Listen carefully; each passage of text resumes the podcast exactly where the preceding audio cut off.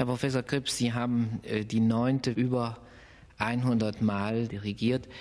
Eine der denkwürdigsten Aufführungen war, wenn ich recht orientiert bin, nah, direkt nach dem Kriege in Wien für den Wiederaufbaufonds der Staatsoper. Man spricht heute noch oft davon, dass die Zeit, als es die Staatsoper noch nicht gab, als das Theater an der Wien noch Spielort war, dass es die schönste Zeit war. Viele Staatsopernsänger sagen einem das immer wieder. Empfinden Sie das auch so? Ja, es war eine ganz andere Zeit. Es war eine Zeit, wo die Ausübung des Musiker- und des Sängerberufs nicht ein finanzielle Angelegenheit war, denn Geld gab es damals keines und das Geld, das es gab, war nichts wert. Aber Musik war damals Trost, Musik war Erhebung. Und das war die Atmosphäre, in der wir alle gearbeitet haben. Ich erinnere mich, ich habe damals bis zu 28 Aufführungen im Monat dirigiert und wir haben erste Sänger gehabt, wie Irmgard Seyfried oder Hilde Konetzny, die bis zu 22 Mal im Monat gesungen haben. Und zwar für ein lächerliches Honorar. Ich erinnere mich noch, dass ich für diese 28 Aufführungen den Gegenwert von zwei Kilo Schmalz verdient habe. Und trotzdem möchte ich diese Zeit aus meinem Leben nicht missen. Es war auch die Zeit, wo wir große Talente entdeckt haben und eine Zeit, wo wir also Aufführungen gehabt haben, die sich nie mehr wiederholt haben und sich wahrscheinlich auch nicht wiederholen werden. Weil es war damals die ganze Atmosphäre und die ganze Situation war so, dass man Musik wirklich als Trost und als seelische Rettung, möchte ich fast sagen, empfunden hat. Glauben Sie, dass das Publikum heute zum Großteil mit anderen Vorstellungen ins Konzert geht, dass da nicht Trost und Rettung und Freude im Vordergrund stehen, sondern eben auch vielfach Rummel, Snob Appeal dabei sind? Sind das die Gefahren, die unser Musikleben eigentlich bedrohen? Das sind Gefahren, die das ein wirklich gesundes Musikleben bedrohen. Denn wenn jemand der nicht in die Oper oder in den Konzertsaal kommt als Besucher, wenn der nicht kommt, um die Musik zu hören, um sich der Musik hinzugeben, dann ist es besser, er kommt nicht. Für die Künstler und für ihn selbst. Aber ich finde trotzdem, und zwar nicht nur hier in Europa, ich finde das vor allem in Amerika, dass das Interesse für gute Musik enorm gewachsen ist. Niemals vor dem Krieg gab es so gut besuchte Opernhäuser und niemals gab es, zumindest also in, in Amerika oder auch bei uns in Österreich, niemals so gut besuchte Konzerte, wie es jetzt gibt. Ich erinnere mich an eine Zeit, wo die Gesellschaft der Musikfreunde in Wien vier Konzerte im Jahr veranstaltet hat und einfach das Geld nicht gehabt hatte, ein fünftes Konzert zu geben.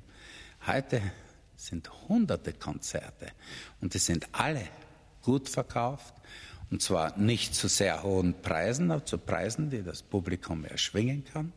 Aber die Leute kommen und ich muss sagen, sind ein sehr andächtiges und enthusiastisches Publikum.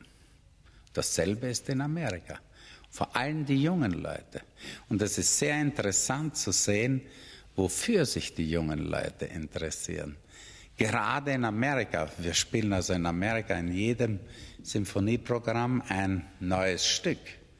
Das ist aber gar nicht das, was die jungen Leute wollen. Ich hatte in San Francisco jeden Mittwoch ungefähr 3100 Studenten der Universität äh, in Berkeley. Und das sind Menschen, zwischen 17 und 24 Jahren. Das, was die Leute immer wieder verlangen, sind die Klassiker.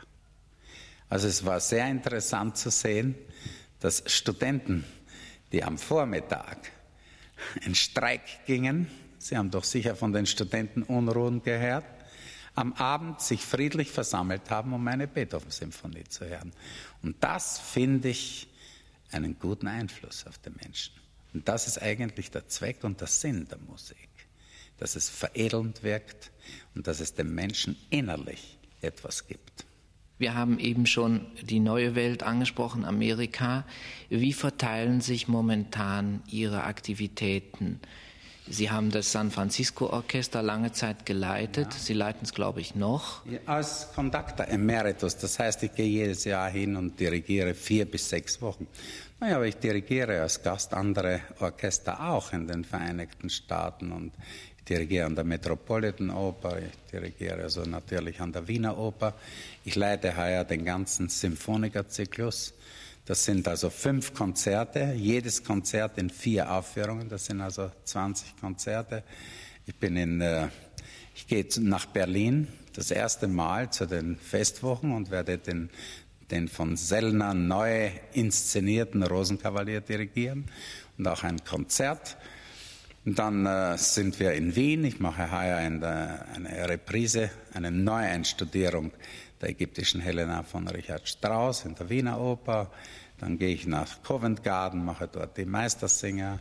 Dann gehe ich eben nach San Francisco für vier Wochen. Von dort gehen wir Metropolitan Oper für sieben Aufführungen von Don Giovanni und dort gehen wir wieder nach London mit den, für Konzerte und für Recordings mit dem London Philharmonischen Orchester. Von dort gehen wir nach Paris zu dem neuen Orchester. Und dann ist schon Mitte Mai. Dann gehen wir nach Wien wieder für die Festwochen und sind bis Ende Juni in Wien. Und dann im Juli gehe ich wieder hinüber und dirigiere also die, die Sommerfestivals in den Vereinigten Staaten. Da gehe ich nach Tanglewood mit dem Boston Orchester, New York mit dem New York Philharmonischen Orchester, dann das Blossom Center in Cleveland mit dem Cleveland Orchester und das Ravinia Festival mit dem Chicago Orchester. So, und dann nach äh, vier Wochen, die ich dort verbringe im Juli, komme ich zurück und werde in Bregenz wieder dirigieren am 8. August. Man zieht immer Vergleiche zwischen den europäischen und den amerikanischen Orchestern. Sehen Sie von der, von der Musizierpraxis einen Unterschied zwischen den europäischen Klangkörpern und den amerikanischen Klangkörpern? Nein, eigentlich gar nicht.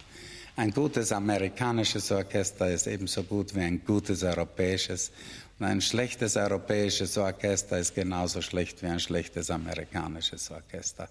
In Wirklichkeit ist das vollständig dasselbe.